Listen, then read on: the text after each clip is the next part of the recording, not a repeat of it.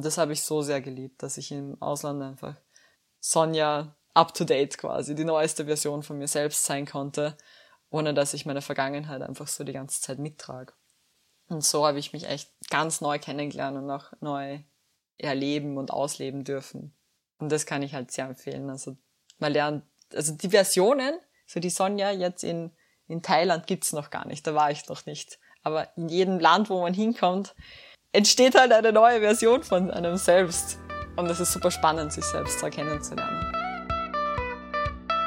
Hallo und herzlich willkommen bei One Words, dem Interview-Podcast übers Alleinreisen. Mein Name ist Anja und ich bin hier die Reiseleitung. Kennt ihr den Satz, ich würde ja gerne mehr reisen, aber niemand fährt mit? Habt ihr ihn vielleicht sogar selbst schon gesagt? Mich hat dieser Satz dazu inspiriert, diesen Podcast zu starten und mich mit Solo-Travelern über ihren Zugang zum Reisen zu unterhalten, um im besten Falle euch anzustiften, selbst loszufahren und die Welt zu entdecken. Mein Gast heute ist Sonja. Kennengelernt habe ich Sonja, da war sie 14 Jahre alt und ihr großes Ziel war eine Modelkarriere. Die hat sie dann auch gemacht und noch so vieles mehr. Heute nutzt sie ihre Plattform, um, wie sie sagt, diese perfekte Welt harmonischer zu machen. Wie ist es, Teil zweier sehr konträrer Kulturen wie der chinesischen und der österreichischen zu sein? Macht Reisen als Model eigentlich Spaß oder hetzt man nur von einem Ort zum anderen? Ist Work and Travel eine Lebenseinstellung oder doch nur eine Phase? Wie fühlt man sich als Clown im Altenheim? Wo fängt White Saviorism an? Und wie lange fährt man mit dem Fahrrad eigentlich von Linz nach Hamburg? So vielschichtig wie Sonja ist auch unser Gespräch und wir kommen von lustigen Anekdoten aus dem Work-and-Travel-Business schnell auch in die Tiefen der Nachhaltigkeitsdebatte und wieder Retour. Ich wünsche euch viel Spaß beim Zuhören.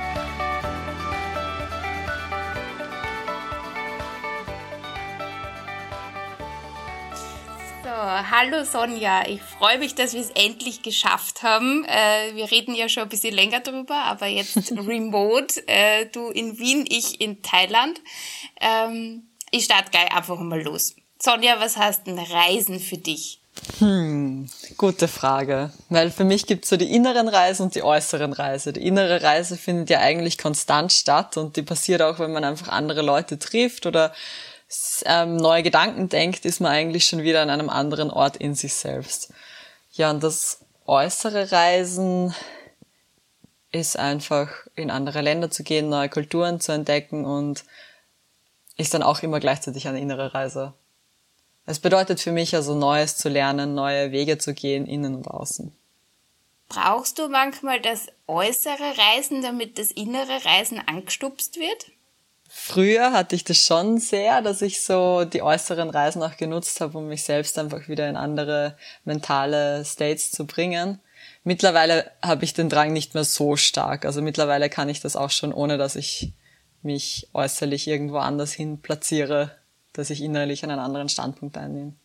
Erzähl uns einmal ein bisschen, was für Reisen hast du denn schon unternommen? Also ich weiß es ja schon, aber der, unsere ZuhörerInnen, die wissen es ja noch nicht. Ähm, wie bist du überhaupt zum Reisen gekommen? Was hast du schon alles erlebt? Ja, mir wurde das Reisen ja in die Wiege gelegt. Das ähnlich wie bei dir, du warst ja auch schon früh auf Reisen unterwegs. Ähm, mich hat die Mama früher einpackt in Nachtzug und ist einfach nach Berlin oder nach Paris gefahren ähm, nach Italien gefahren und meinen dritten Geburtstag habe ich in Paris gefeiert und wir waren halt einfach schon viel unterwegs, so wo ich wirklich noch klein war und meine Mama liebt zum Beispiel die Sprache Italienisch und deswegen waren wir ganz viel in Italien unterwegs, dass sie halt auch die Sprache sprechen kann. Also so hat es schon angefangen bei mir und dann ging das ja auch weiter. So, ich bin Halbchinesin, mein Papa kommt aus China, daher bin ich auch schon früh dorthin gereist und habe schon große Flugreisen gemacht und bin auch das erste Mal mit 14 Jahren dann alleine von China zurückgeflogen, also habe mich da auch schon recht gut auf Flughäfen und sowas zurechtgefunden. Und dann durchs Modeln und nach dem Modeln bin ich viel mit Freunden oder halt beruflich herumgereist und das habe ich aber gar nicht so forciert, aber es ist einfach irgendwie so passiert so zwei Jahre waren da echt intensiv, wo mich einfach immer wieder Leute gefragt haben, hey, magst du da mitkommen, magst du da mitkommen? Mein Papa hat mir zum Geburtstag eine Japan-Reise geschenkt und so. Ich so, ja, cool, passt nämlich. Und dadurch habe ich halt meine eigene Reiseliebe entdeckt, wieder neu. Und habe mich dann auch 2016 das erste Mal ganz alleine auf eine größere Reise begeben. Also damals war das Portugal und da war ich einen Monat unterwegs und habe mit Workaway angefangen, also so Work and Travel. Und das habe ich dann auch einige Jahre noch weitergemacht und war dann in Schweden, in Amerika, in Bulgarien, in Marokko, in Indien und habe verschiedenste Projekte einfach unterstützt. Also wirklich so von einfach in einem Hostel arbeiten in Portugal oder ein Haus renovieren in Schweden oder Straßenhunde in Indien betreuen oder für Workshop-Gruppen kochen in Amerika. Also so wirklich von bis alles ausprobiert und ganz viele eigene Normalitäten kennengelernt, die ja jede, jedes Land, aber auch jede Familie oder jedes Konstrukt, was irgendwie zusammen wohnt und lebt, so hat. Wie hast du das damals ausgesucht? Also bei Workaway, hast, hast du da bestimmte Kriterien gehabt oder war es einfach so, das spricht mir jetzt an, da bewerbe ich mich, weil das hat ja jetzt sehr divers gelungen, da mal ein Haus renoviert, dort mal Hunde gehütet. War, das war ganz bunt gemischt, wie ich zu den Projekten gekommen bin. Also ähm, bei Portugal habe ich mich noch beworben bei verschiedenen Projekten, also eigentlich nur bei einem, was so ein ja ein Bed and Breakfast war, wo aber totale Off-Season war, da waren keine Gäste, eigentlich hätte ich da ein bisschen helfen müssen. Und das war ein Fotograf, der auch drei Hunde hatte, also da haben wir dann ein paar Fotos gemacht, aber es war mir schnell langweilig. Und dann habe ich ein neues Projekt gesucht. Und da hat es schon angefangen, dass halt andere Hosts gesehen haben, ich bin in Portugal und haben mich angeschrieben, ob ich hinkommen möchte und dann ja, habe ich mir einfach verschiedene Projekte angeschaut. Also war da auch in einem Haus, was der Eigentümer sich gekauft hat, wie es noch eine komplette Ruine war und der das wieder im alten traditionellen Stil aufgebaut hat. Also wirklich so Stein auf Stein, so eine Sandmixtur dazwischen. Das war sehr, ähm, sehr basic, also keine Elektrogeräte, nur eine gute Musikanlage drinnen. Das war eine sehr spannende Akustik in dem Haus. Ähm, aber ja, es kamen immer ganz verschiedene, auf verschiedenste Wege die Projekte zu mir. Also Schweden hat mich auch der Host angeschrieben und das Projekt war so vielseitig beschrieben. Eben einerseits Haus renovieren, andererseits Workshops selber machen, was wir halt wollen, vegan kochen, gemeinsam immer. Und ein Kindergarten ist auch im Haus und ein neues Haus wird auch dazu gebaut gerade und ich, er ist aber selber Champion, Lehrer und Bauer und ich habe mich gar nicht mehr auskannt mit der ganzen vielseitigen Beschreibung, aber mich voll hingezogen gefühlt. Also ich bin bei all meinen Reisen eigentlich immer meinem Gefühl nach und meiner Intuition so und manchmal habe ich mich selbst beworben und manchmal kamen die Projekte zu mir. Und meistens hat's voll gut gepasst dort. Also ich bin oft viel länger geblieben als geplant. Eben bei Schweden war geplant zwei Wochen. Ich bin zwei Monate bis Weihnachten dort geblieben.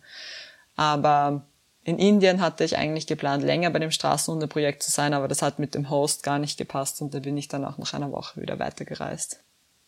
War das für die schon so ein bisschen Sicherheit, das über äh, Work and Travel zu machen? Oder ähm, hättest du wärst du allein auf Reisen angegangen? Oder hast du gesagt, okay, da bist du irgendwie eingebunden schon in einer Community und ähm, da fühlst du irgendwie wohler?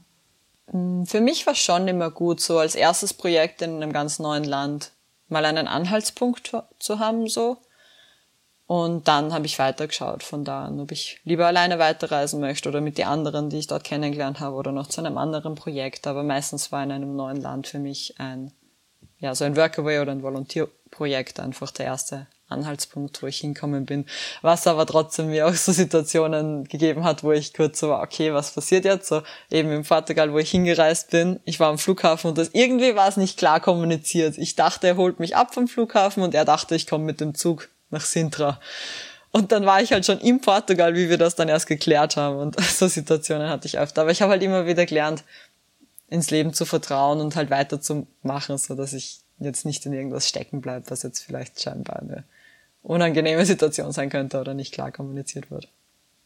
Aber das hast du dann eigentlich schon ziemlich jung begonnen und das ist ja dann auch voll mutig oder meinst du, ist es auch von Vorteil, wenn man, wenn man sehr jung ist und sich dann so auf das einlässt und äh, schaut, wo man dann hinkommt? Also wie gesagt, ich habe dem Leben immer sehr vertraut so und habe dadurch auch nur gute Erfahrungen gemacht. So, ich habe mir da wenig Angst einreden lassen, ähm, weil also bei manchen Ländern wie zum Beispiel Marokko, da haben schon viele Leute vorher gesagt, na, du musst aufpassen und Ding. Und ich habe versucht, das nicht an mich ranzulassen, wobei im konkreten Beispiel Marokko habe ich dann doch die ersten Tage so ein bisschen Schiss gehabt, wenn ich nach Sonnenuntergang draußen war.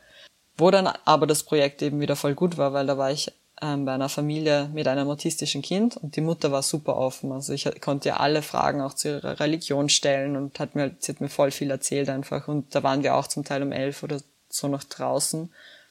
Ähm, ich mit ihr und dem Kind halt und da war auch nichts. Und da hat mir, das hat mir dann auch die Angst wieder genommen, so nach Sonnenuntergang draußen zu sein. Wo würdest du sagen, kommt das her, dass du da so ein super inneres Gespür hast oder so ein Gefühl davon? Das ist ja, also dass du da so ein Urvertrauen hast. Ja, das kommt ganz viel von meiner Familie, dass ich halt immer guten Rückhalt gehabt habe und einfach da schon Vertrauen gelernt habe. Und dann aber auch, dass ich relativ früh aufgehört habe, Medien zu konsumieren und Nachrichten zu schauen. Also halt die ganzen negativen Sachen, so dass ich dann halt auch nicht gewusst habe, dass was halt in Marokko passiert oder in irgendwelche Länder so, was da halt so groß fast schon beworben wird eigentlich, dass halt in manche Länder das sehr gefährlich ist. Ähm, dass ich das einfach nicht so gewusst habe und nicht so gespürt habe und auch nicht so krasse Vorurteile zu Ländern entwickeln konnte, sondern einfach mir immer mein eigenes Bild gemacht habe von Ländern. Weil die meisten Leute sind in allen Ländern gut. Es gibt natürlich in jedem Land irgendwelche, die dann dumme Sachen machen, aber die gibt's hier genauso. Also ich habe mir meine Angst einfach immer wieder zu Ende gedacht, dass sie nicht mehr da ist. Glaubst du, weil du hast ja auch vorher schon erzählt, dass äh, dein Papa eben aus China kommt, dass du halb Chinesin bist. Also ich bin mir jetzt gar nicht sicher, sprichst du auch Chinesisch? Ein bisschen. Also ich kann Essen bestellen und nach dem Weg fragen, aber ich kann jetzt keine tief philosophischen Gespräche führen. Okay. Ähm, ja, aber auch eben mit diesen äh, zwei Kulturen äh, kennenlernen, schon von jung auf, gabst du, dass das in der Beziehung dann auch viel geholfen hat, dass du sagst, okay, es gibt vielleicht in Österreich Vorurteile über China und umgekehrt und du weißt, dass das eben nicht so ist und deswegen legst du das auf jedes andere Land, in das du reist, auch um? Ja, auf jeden Fall, kann man schon so sagen. Dass dadurch, dass ich auch mit acht Jahren das erste Mal in China war und da einfach schon gesehen habe, es gibt auch ganz verschiedene Plätze auf der Welt, so es ist überall ein bisschen anders. Und wir kennen eigentlich nur unser Leben hier und das, was medial gezeigt wird, ist halt auch immer nur ein Mini-Ausschnitt von einem anderen Land. Und da gibt's halt so viel mehr. Gehen wir nochmal zurück zu deinen Workaway-Erlebnissen. Was war so das eindrücklichste Erlebnis, an das du dich erinnerst? Wo war es am coolsten? Wow, es hat jedes Projekt so die Sachen gehabt, die ich voll geliebt habe, warum ich auch blieben bin. Weil ich habe da auch so ein kleines Tattoo auf meiner Hand, also auf meiner linken Handgelenk ist links ein kleines Herz und rechts ein Blatt und das war immer so meine Guideline. Love or leave. So. ich mag auch so Wortspiele gerne. Und wenn es mir wo nicht gefallen hat, dann, dann bin ich halt einfach gegangen. Und wenn es mir wo taugt hat, bin ich einfach länger geblieben.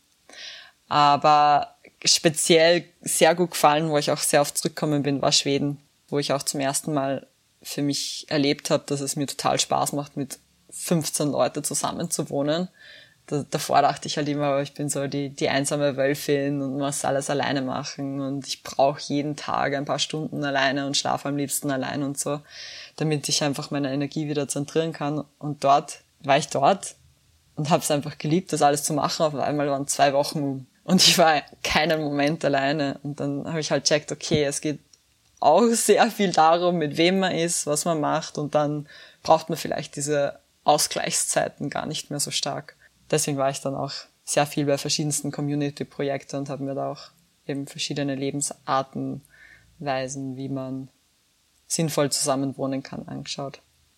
Das klingt total spannend, weil also es erinnert mir voll an ähm, eine Podcast-Gästin, die Kate.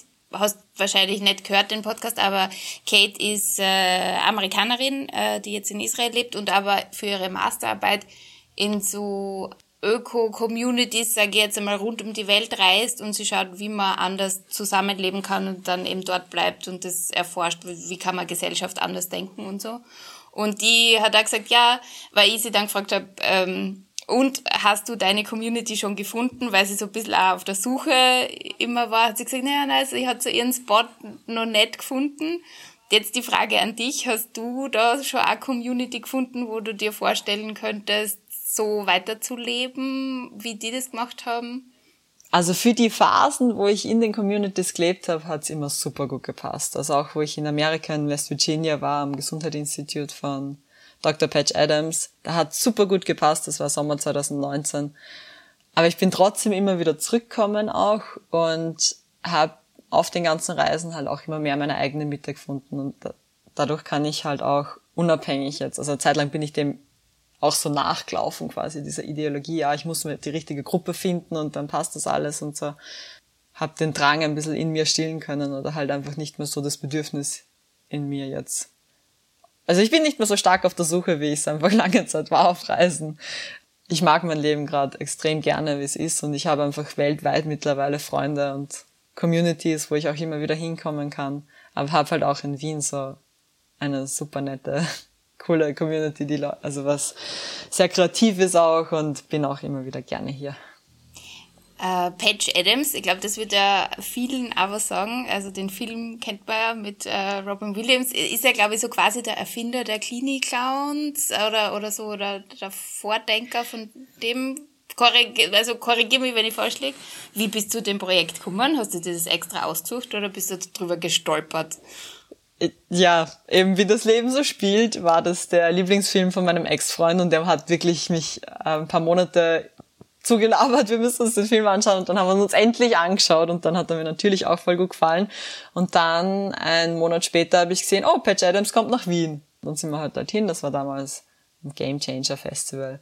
Und der hat dort eine Rede gehalten und hat gesagt, selbst die traurigste Person in einer Stadt kann ein Clown sein. Ich so, hm, also dann muss ich das ja auch können, auch wenn das so weit weg ist von meiner Komfortzone. Also wirklich, also so mich selbst als Clown darzustellen und irgendwie Spaß über mich selbst zu machen, war damals auf jeden Fall sehr schwierig für mich. Und dann habe ich mir gedacht, okay, ich muss es machen. Ich habe, das ist mir ein paar Wochen noch im Kopf gehängt. Und dann habe ich mich einfach beworben, habe versucht, das Formular auszufüllen online auf seiner Homepage und dann ging das nicht, weil man sich irgendwie nur aus den Staaten bewerben konnte mit dem Ausfüllen her. Dann habe ich es mal ausdruckt, habe es mit der Hand ausgefüllt, habe es voll bemalt und habe einen Brief hingeschickt, ohne zu wissen, ob der jemals ankommt.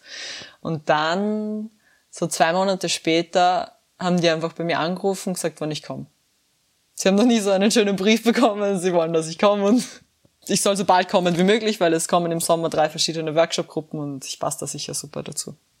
Also ich habe es gar nicht bewusst eben auch so forciert, sondern es wie die wirklich wie die meisten Sachen in meinem Leben kam es halt einfach so zu mir, indem ich auch meiner Intuition und meinem Gefühl gefolgt bin. Und wie war's dann? Also so du als Clown? ja, es war eine sehr interessante Erfahrung für mich. Also auch sehr schön und berührend. Also grundsätzlich habe ich bei dem Projekt ja dann gekocht für die Workshop-Teilnehmer und wenn ich schnell war, konnte ich selber bei den Workshops mitmachen und auch eben dann zu den Ausflügen mitfahren. Also da waren wir dann einmal in in einem Altenheim und wir alle halt verkleidet als Clowns und wir haben so ein bisschen gesungen. Eine hat da Akkordeon spielen können.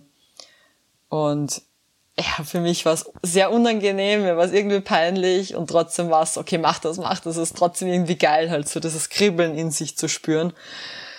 Ähm, und dann war ich halt dort, hab rumgetanzt und irgendwie versucht lustig zu sein.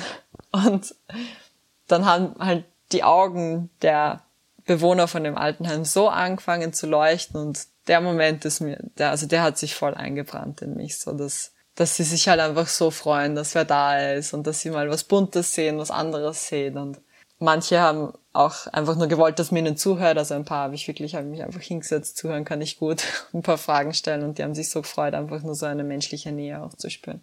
Und das war dann ein super schönes Erlebnis. Das klingt total super also ich habe nicht einmal gewusst, dass es, dass es dieses Programm gibt, dass man da überhaupt hin kann, aber kann, ich kann mir dich schon gut als Clown vorstellen. oder, oder kam, kam das dann so, weil, also ich kenne ja dein Instagram und so und Tanzen ist ja, ah, das liegt da ja voll und Musik und da bist du ja voll dabei. Kam das dann erst oder war das eh schon vorher so und für jeden anderen wäre eh klar gewesen, dass du das super machst und das war nur dir nicht bewusst? also das kam vorher schon das Tanzen so. Also, also es war aber auch ein Weg. Also ich habe sehr viele Ecstatic Dance besucht in Österreich, Deutschland und auch ein bisschen in Indien, wo es halt, also für alle, die das nicht kennen, da gibt es nur drei Regeln. Es gibt also keine Schuhe, nicht miteinander reden und keine Drogen. Also keine, nur Wasser. Und dann ist ein DJ-Set und man tanzt sich halt vier Stunden einfach durch seine Gefühle durch. Also am Anfang ist noch kurz so eine Einführung, irgendwie in den, also in den eigenen Körper, ein bisschen tanzen, Bewegung halt so und dann ist es halt kein Sprechen mehr ähm, und baut sich so auf von ein bisschen langsamerer Musik zu schnellerer Musik und man kann da echt durch seine Gefühle durchtanzen und auch von jedem Ecstatic Dance bis zum nächsten, so hat sich irgendwie in mir voll viel wieder gelöst. Und vor allem zu der Zeit, wo ich angefangen habe, dahin zu gehen, habe ich sehr viel in mich reingefressen und nicht ausgesprochen. Und da war das halt ein mega guter so Ausgleich, das rauszulassen und die verschiedenen Emotionen zu durchtanzen. Und in dem Weg war halt dann auch das, das Clown-Sein eingebaut. Wobei das nochmal ganz was anderes ist, weil so, da, also so, wenn man redet, das ist also nochmal ganz was anderes und halt irgendwie so, ja, versucht lustig zu sein, als wie wenn man einfach wirklich nur eine Tanzreise durch sich selbst macht. Würdest du, wenn du jetzt äh, so ein Work and Travel machen würdest, würdest du irgendwie was Bauliches machen oder lieber mit Menschen arbeiten oder lieber mit Tieren? Irgendwas, um die Welt harmonischer zu machen oder halt so schöne, schöner zu machen. Das ist jetzt nicht unbedingt besser, weil das impliziert auch, dass es irgendwie schlecht ist und die Welt ist eigentlich perfekt, denke ich. Und jeder hat halt so die perfekte Aufgabe und seinen Teil, aber Menschen nehmen sich da halt manchmal ein bisschen aus der Reihe und tanzen ein bisschen drüber. Deswegen ist es schwer zu sagen, welches Projekt jetzt. Aber mein letztes war in Südafrika, wo ich eigentlich hinkam, um einen Freund zu besuchen und in einem Nachmittagsbetreuungsprogramm für Kinder von 6 bis 18 Jahren mitzuarbeiten. Hab dann aber dort auch Tola kennengelernt, die einen Kindergarten leitet, wo circa 25 Kinder Platz haben. Sie hat aber 60 Kinder zu betreuen. Und deswegen hat sie schon angefangen, so das Fundament von einem größeren Haus zu bauen, von dem sie halt träumt, aber sie, sie wusste einfach, sie hat nicht genug Geld. Und dann haben wir zusätzlich einfach noch ein Crowdfunding so ins Leben gerufen, um das fertig zu bauen, was wir dann auch geschafft haben. Gratuliere. Also, es ist mega cool, dass du da deine Stimme halt quasi auch für sowas einsetzt, für sowas Positives wir haben ja ein ziemliches Privileg, äh, als dort, wo wir geboren sind, also in Österreich, dass wir so reisen können, dass uns die Welt so ein bisschen offen steht, dass wir an verschiedene Orte können. Hast du da manchmal äh, auch ein schlechtes Gewissen? Also mir geht's manchmal so, ein ökologischer Fußabdruck und so weiter, dass ich mir denke, boah, ja, es ist ein Privileg, aber ähm, wie gehst du damit um? Großes Thema. Ja, also nachdem ich so viele Jahre, also viel herumgeflogen bin, viel gereist bin, also zwei, drei Jahre war das wirklich intensiv, habe ich auch für mich beschlossen, so, ich will jetzt weniger fliegen. Also einfach für ein Wochenende mal nach Portugal oder nach Schweden, so das ist sich einfach nicht wert, so das, also was es für einen Schaden anrichtet und das, das will ich jetzt nicht mehr tragen. Deswegen habe ich dann angefangen, Fahrradreisen zu machen und eben quasi so auch Fokus auf ökologisches Reisen gelegt und habe die Liebe zum Fahrradfahren einfach so für mich entdeckt und ich fliege jetzt auch viel weniger. Also eben meine letzte große Reise war Südafrika, aber davor bin ich auch ein Jahr fast nicht geflogen, auch Corona bedingt. Also das ging halt so quasi Hand in Hand. Aber ich habe die Entscheidung tatsächlich auch 2019 schon getroffen, schon bevor das ähm, so angefangen hat. Ähm, und dass halt nicht alle dieselben Rechte haben auf dieser Welt, finde ich extrem unfair einfach. Also das war auch sehr schwierig für mich in Südafrika, weil wie ich hinkommen bin und am Flughafen wirklich von ganz hell bis ganz dunkel irgendwie jede Hautfarbe vertreten war und alle gemeinsam waren, fand ich das total cool und habe mich voll gefreut, dass es das gibt. So ein buntes Land habe ich noch nie gesehen. Aber umso länger ich dort war, umso mehr habe ich halt auch gemerkt, dass die wirklich alle in ganz verschiedene Welten leben und das sehr nach der Ethnologie getrennt wird. Also und diesen, diese Trennung so zu spüren war für mich dann sehr schwierig. Also wirklich so quasi die Europäer, die Asiaten und aber auch die Afrikaner waren halt einfach ganz verschiedene Welten und haben auch ganz verschiedene Möglichkeiten gehabt. Obwohl Apartheid jetzt kein Gesetz mehr ist, Gott sei Dank, aber es ist halt noch nicht so lange her und das spürt man halt einfach noch total. Und das tut schon weh, dass das halt einfach wirklich, also arm und reich, dass es so nahe beieinander lebt und aber sich so wenig berührt. Gleichzeitig habe ich so noch nicht, noch nicht erlebt, so stark ich weiß nicht genau, wie ich dann damit umgehen soll, um ehrlich zu sein. Ich mache halt für mich das Beste draus, dass ich persönlich jeden gleich behandle und vorurteilsfrei jeden Menschen begegne. Aber ich finde das System nicht cool. Ja, ich glaube also in, in der Beziehung äh, ähm, Privileg Reisen und äh, soll man es trotzdem nicht machen, glaube ich, dass aber die Erkenntnis, so wie du es jetzt auch gesagt hast, ähm, dass es diese Unterschiede gibt und dass man das auch irgendwie am eigenen Körper erfahren muss oder sehen muss, das ist auch, glaube ich, ein wichtiger Anteil am Reisen, dass man das dann auch kommunizieren kann, weil würden wir jetzt nur an unserem Ort in unserer Bubble quasi bleiben, würden wir ja gar nicht mitkriegen, wie andere Systeme funktionieren oder falsch funktionieren oder auch unser System falsch funktioniert ähm, im Vergleich zu anderen zum Beispiel. Also ich glaube, da kann Reisen schon ein bisschen augenöffnend sein. Man muss es vielleicht dann nachher nur kommunizieren, so wie du das zum Beispiel machst jetzt oder, oder de deine Plattform nutzt und sagst, hey, finde es jetzt nicht cool und ähm, vielleicht kann man da was ändern oder zumindest kann man es zur Sprache bringen. Ja, voll. Also am Anfang, wie mir das dann echt so getroffen hat in Südafrika, ich auch ein paar Posts dazu verfasst, einfach weil es mir wichtig war, das irgendwie auszudrücken auch. Aber du hast ja da in einer ähm, rein schwarzen Community dann gelebt, oder? In dem Projekt, wo du warst. Also. Genau, in einem traditionellen Zulu-Dorf. Also da gibt's verschiedene traditionelle Stämme in Südafrika und die Zulus Sie ist einer davon. Und das war auch eine sehr interessante Erfahrung, mal die einzige hellhäutige Person zu sein oder halt zu zweit eben. Wie ist dir da damit gegangen? Was, wie bist du aufgenommen worden? Grundsätzlich sehr positiv. Also am Anfang war es halt eben für mich einfach ungewohnt, so, so viel Aufmerksamkeit wegen meiner Hautfarbe auf mir zu haben. Also so viel nämlich. Äh, aber es war, war eine wichtige Erfahrung, auch mal so, weil, ja, Viele geht's halt andersrum bei uns so. Und trotzdem eben, ich bin da sehr positiv aufgenommen worden. Viele werden ja dann bei uns nicht so positiv aufgenommen, was halt echt schlimm ist. Also da, da habe ich auch einmal eben so ein Foto nur gemacht mit einer Cappy und halt so einer Bauchtasche und irgendwie so sah das halt so in meinen Augen dann ein bisschen aus, wie ich wäre Drogendealerin und ich fand's halt urlustig. Und dann habe ich, wollte ich eigentlich halt nur so einen kurzen Satz drunter schreiben und dann habe ich aber drüber nachgedacht und wenn das andersrum wäre quasi, wenn ich jetzt ein dunkelhäutiger Mann in Europa wäre und halt so rumlaufen würde, dann wäre ich halt voll beballert werden mit Vorurteilen und das hat mir dann halt sehr zu denken gegeben. Eins von vielen Dingen. Ja, da kommt ja immer dann, also mir ist es in Afrika so gegangen, dieses Thema White Saviorism oder ist jetzt in Thailand zum Beispiel auch ähm, äh, ein Punkt, Trash Hero, also wir gehen Müll sammeln einmal in der Woche. Das sind aber nur die Touristen und hauptsächlich die Weißen, die dann dort stehen. Und das, und das hat eben immer dieses White Saviorism. Mhm. I don't know. Also es ist halt irgendwie, ja, komisch. Ähm, hast du dort diese, hast du dich mit dem Thema auch schon mal beschäftigt? Das ist auch so ein Gedanke, der dir schon mal gekommen ist. Äh, das passiert ja schon wieder eigentlich auf der Trennung zwischen, also weiß und schwarz quasi oder hell und dunkel einfach so, dass es das überhaupt gibt quasi, dass man jetzt so beurteilt, okay, das sind nur die Touristen, die sich jetzt da ähm, um den Strand kümmern oder whatever. Aber wir sind halt, das habe ich auch gemerkt, wir sind halt an einem anderen Punkt. Wir haben halt diese extreme Konsumgesellschaft schon durchlebt hier in Mitteleuropa und sehen halt, also erkennen jetzt schon die Auswirkungen. Wir haben das ausgelebt, haben das gefeiert eine Zeit lang und jetzt ist es halt so, okay, es ist eigentlich doch nicht so gut, weil es halt echt extreme Auswirkungen hat so und wir einfach die Welt ausbeuten.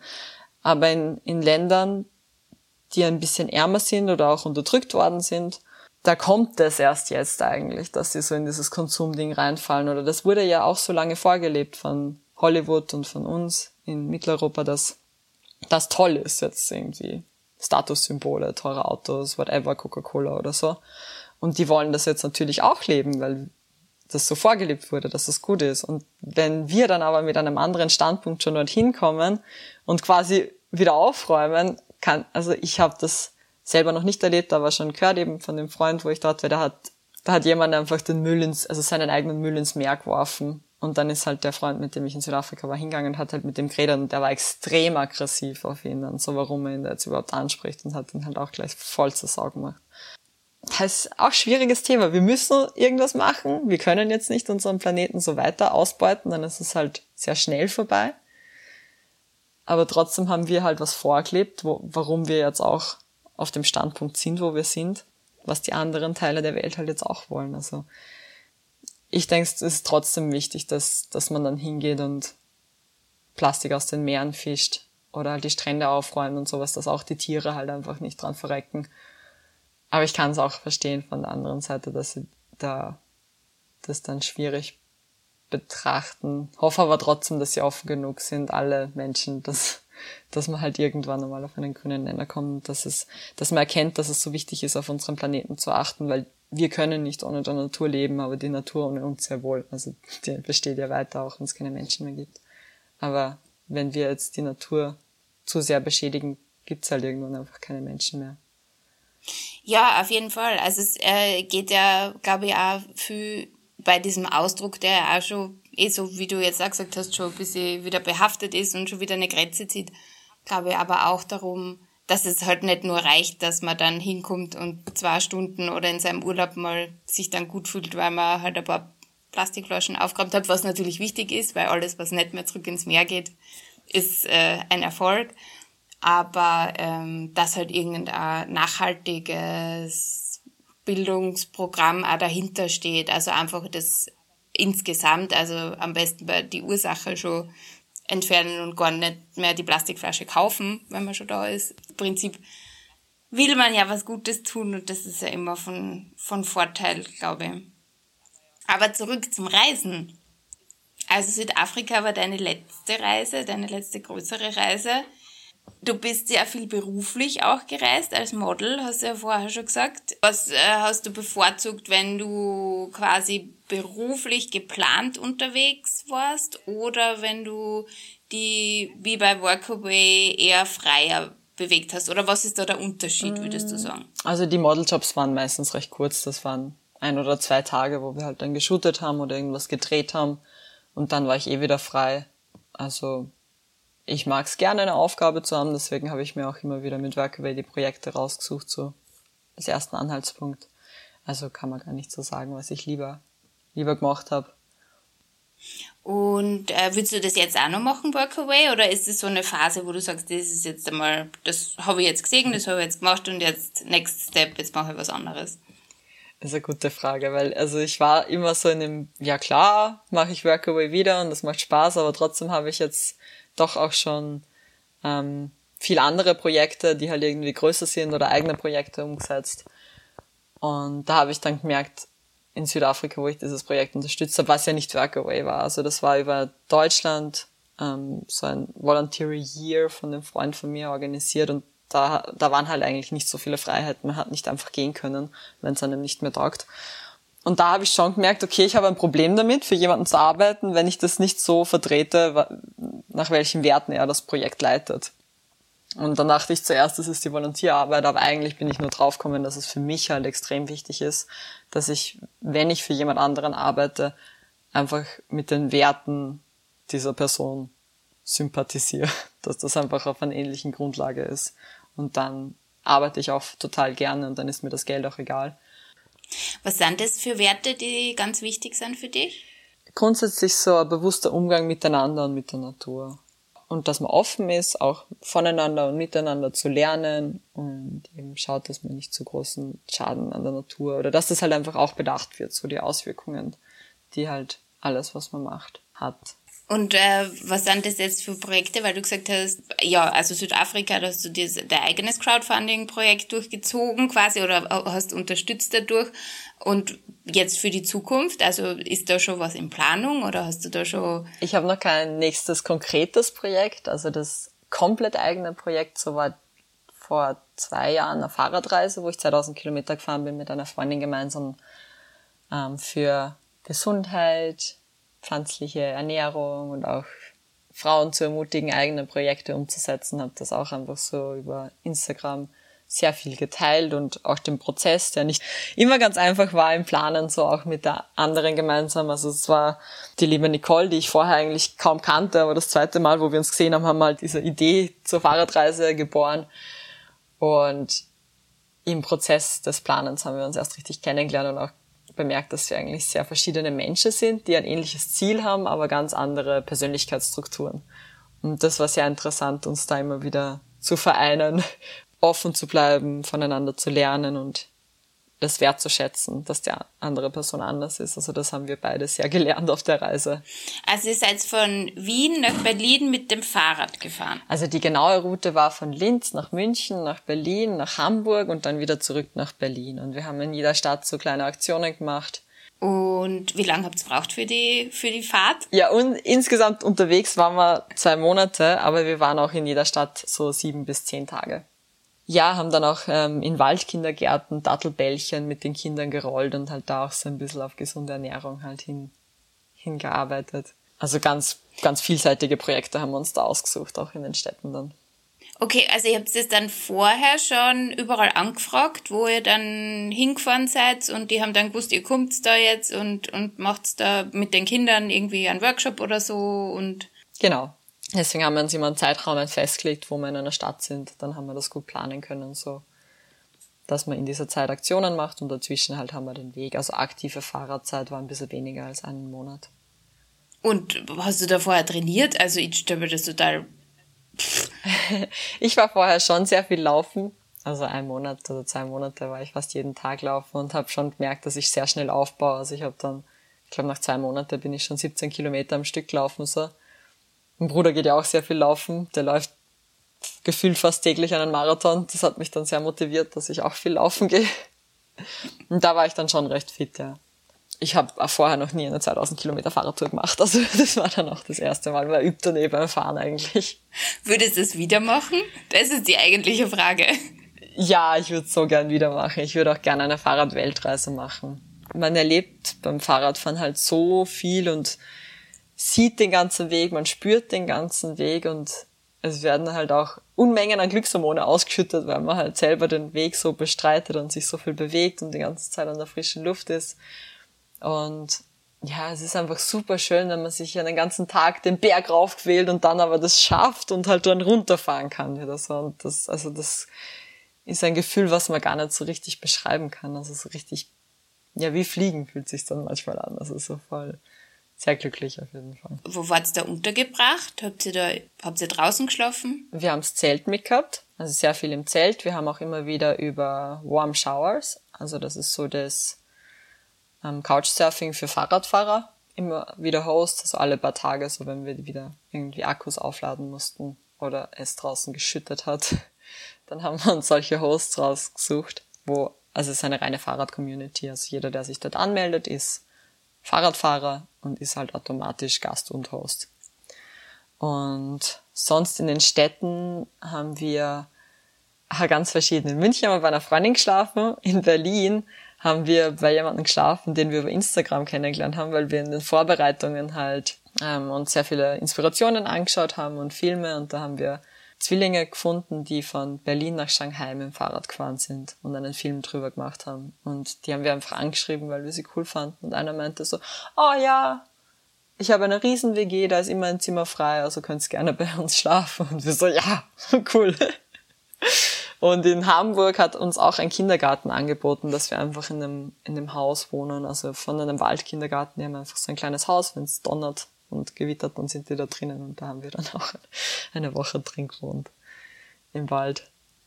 Also es war wunderschön bei dem Projekt zu sehen, wie offen Leute sind und wie man immer wieder vom Leben beschenkt wird eigentlich. Was würdest du sagen, war die größte Herausforderung bei dem Projekt? Es waren ein paar Herausforderungen so, aber jetzt nicht so eine riesengroße. Die Planung, da wirklich, also da wir beide noch nie so ein Projekt geplant haben, hatten wir am Anfang uns viel zu viel vorgenommen, wollten eine ganze Runde durch Deutschland fahren, jeden Tag Fahrrad fahren und alle großen Städte in Deutschland anfahren und dann wollten wir noch ein Herz fahren und so, also eine Herzform durch Deutschland fahren. Und dann irgendwann ist uns halt wie Schuppen von den Augen gefallen, das kann gar nicht funktionieren. Wir haben noch nie eine Fahrradreise gemacht, das ist so schwierig zum Planen. Wir wissen nicht, wann wir in welcher Stadt sind und können dann auch eigentlich keine Aktionen planen und dann, okay, so hart es ist, wir fangen wieder von neu an mit der Planung und müssen das halt nochmal überdenken. So, das war ein bisschen schwierig und auch mit Nicole und mir in der Kommunikation, dass wir da einfach wirklich immer offen und ehrlich unsere Gefühle kommunizieren damit halt keine Missverständnisse entstehen. Also das, das mussten wir auch lernen und haben wir sehr gut geschafft dann. Mittlerweile sind wir sehr gute Freundinnen. Ja, das glaube ich. Also nach 2000 Kilometer quasi gemeinsam am Rad, da, nachher kann einem nichts mehr passieren oder man redet nie wieder miteinander. Also ich glaube, so mittendrin gibt's nichts. Ja. ja, das haben wir vorher auch einmal gesagt. So entweder wir lieben uns nachher oder wir hassen uns, aber dazwischen wird's weniger geben. So. Du hast jetzt gerade gesagt, eben war eine Herausforderung war, äh, sich zu viel vorzunehmen oder zu viel geplant zu haben. Mhm. Würdest du sagen, das ist beim Reisen oder beim Alleinreisen auch ein Punkt, wo viele oft reintappen, sich zu viel vorzunehmen?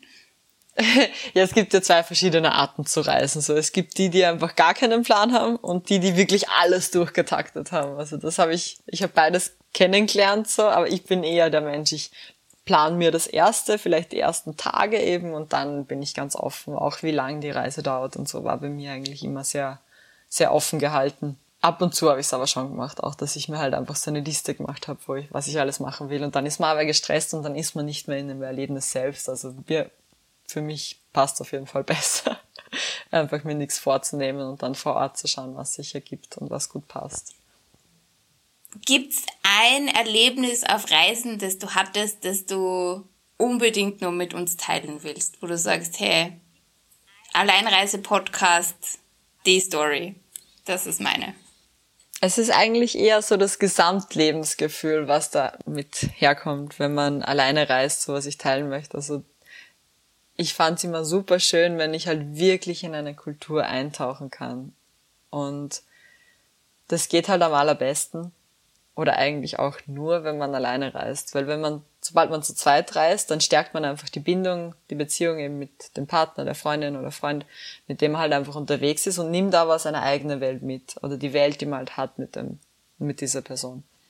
Und wenn man alleine reist, ist man halt total offen und kann einfach wirklich in die Erfahrungen oder die Erlebnisse und die Leute dort so reintauchen und viel schneller neue Seiten an sich selbst entdecken, sich weiterentwickeln. Und ich habe es einfach so geliebt, ein leeres Blatt zu sein, wenn ich in ein neues Land komme. Speziell auch, weil ich in Österreich einfach so eine schon ein bisschen Vorgeschichte habe mit den Medien und so lange diesen Traum forciert habe, Model zu werden. Und so gefühlt hat für mich einfach das ganze Umfeld, jeder in Österreich, gewusst, ich will Model werden. Und ich bin super fokussiert darauf.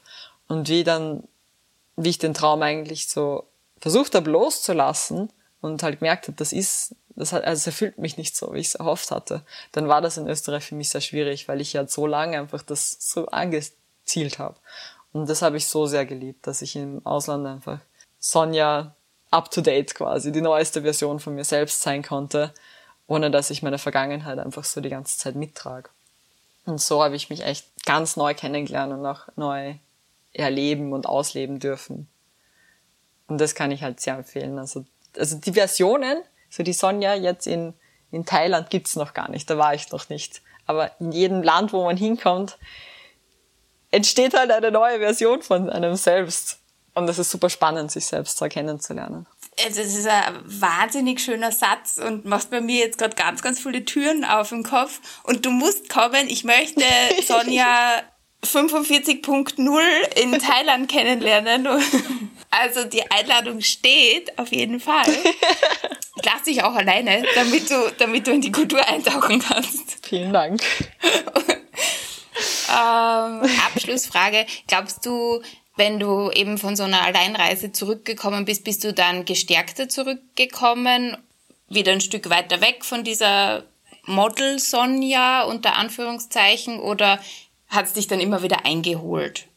Hm, ich kam schon von jeder Reise gestärkt zurück, aber ich war auch immer wieder sehr überrascht, ähm, wie schnell man immer wieder auch in alte ähm, Verhaltensmuster zurückfällt, wo man sich immer, wenn man auf Reisen ist, denkt, boah, nie wieder mache ich das, das ist jetzt das Vergangenheit und dann ist man da, das lebt dann noch ein, zwei Wochen nach und dann ist es, dann ist man wieder in seinem Alltagsdort drinnen. Aber jedes Mal, wo das halt wieder passiert ist, kannte ich es schon besser und konnte es halt auch mehr vermeiden und konnte auch die neuen Erkenntnisse und die Dinge, die ich halt gelernt habe, dass sie mir gut tun, auch in meinen Alltag hier integrieren. Und wenn du sagst, das, das ist jetzt eben quasi die innere Reise, damit haben wir wieder den Kreis geschlossen, ne, ähm, die du antrittst, ähm, gibt es momentan ein inneres Reiseziel, das du verfolgst? Also jetzt so, der Next Step, ist der schon da oder kommt der dann einfach so auf dich zu? Also ich merke, dass sich bei mir gerade sehr viel tut und auch mit der neuen Beziehung, die ich gerade habe, ich die lustige Seite mir wieder viel mehr ausleben kann und das halt sehr genieße, so viel zu lachen und da noch mehr auch in die Richtung gehen möchte. Aber ich möchte halt immer noch authentischer und noch mehr ich selber sein und mich selbst auch in der ganzen Facetten ähm, Reichheit, die ich besitze, akzeptieren und auch ausleben dürfen. So, ich habe mich lange Zeit immer mehr auf eine Seite fokussiert so und das mehr ausgelebt und das und das, aber immer wenn ich das gemacht habe, dann hat mir auch immer wieder was gefehlt. Und dass ich so vollkommen in der ganzen Verschiedenheit und auch wo sich Dinge manchmal widersprechen, trotzdem einfach zu mir stehen kann. Das ist so mein innerer Fokus gerade. Äh, Sonja, zum Abschluss habe ich immer so ein paar kurze Fragen, so Wordrap-mäßig quasi. Ich werf dir ein paar Brocken hin und du sagst das Erste, was dir in den Sinn kommt. Bist mhm. du dabei? Ja. Bed oder Breakfast? Boah, beides. Ja, Breakfast im Bett. okay. Lass ich gelten. Äh, See oder Meer? Meer. Campingvan oder Fünf-Sterne-Hotel? Campingvan. Wüste oder Dschungel? Dschungel. Alleinsein bedeutet für mich? Bei mir sein, in mir ruhen. Einsam sein bedeutet für mich? Mich getrennt fühlen von der Welt. Drei Dinge, die überall hin mit müssen. Körper, Geist und Seele. Das nächste Reiseziel auf meiner Bucketlist. Berlin, weil ich verliebt bin. Und was ich jemandem raten würde, der noch nie alleine unterwegs war. Trau dich. Sei offen. Hör zu und lern was Neues. Wunderbar. Sonja, vielen, vielen Dank für dieses Gespräch. Es war ein Fest. sehr, sehr gerne. Danke dir. Und es ist doch eher See. Ich habe es mir nochmal überlegt als Meer. Okay. Sonja 46.0 ist jetzt See. Richtig. Passt.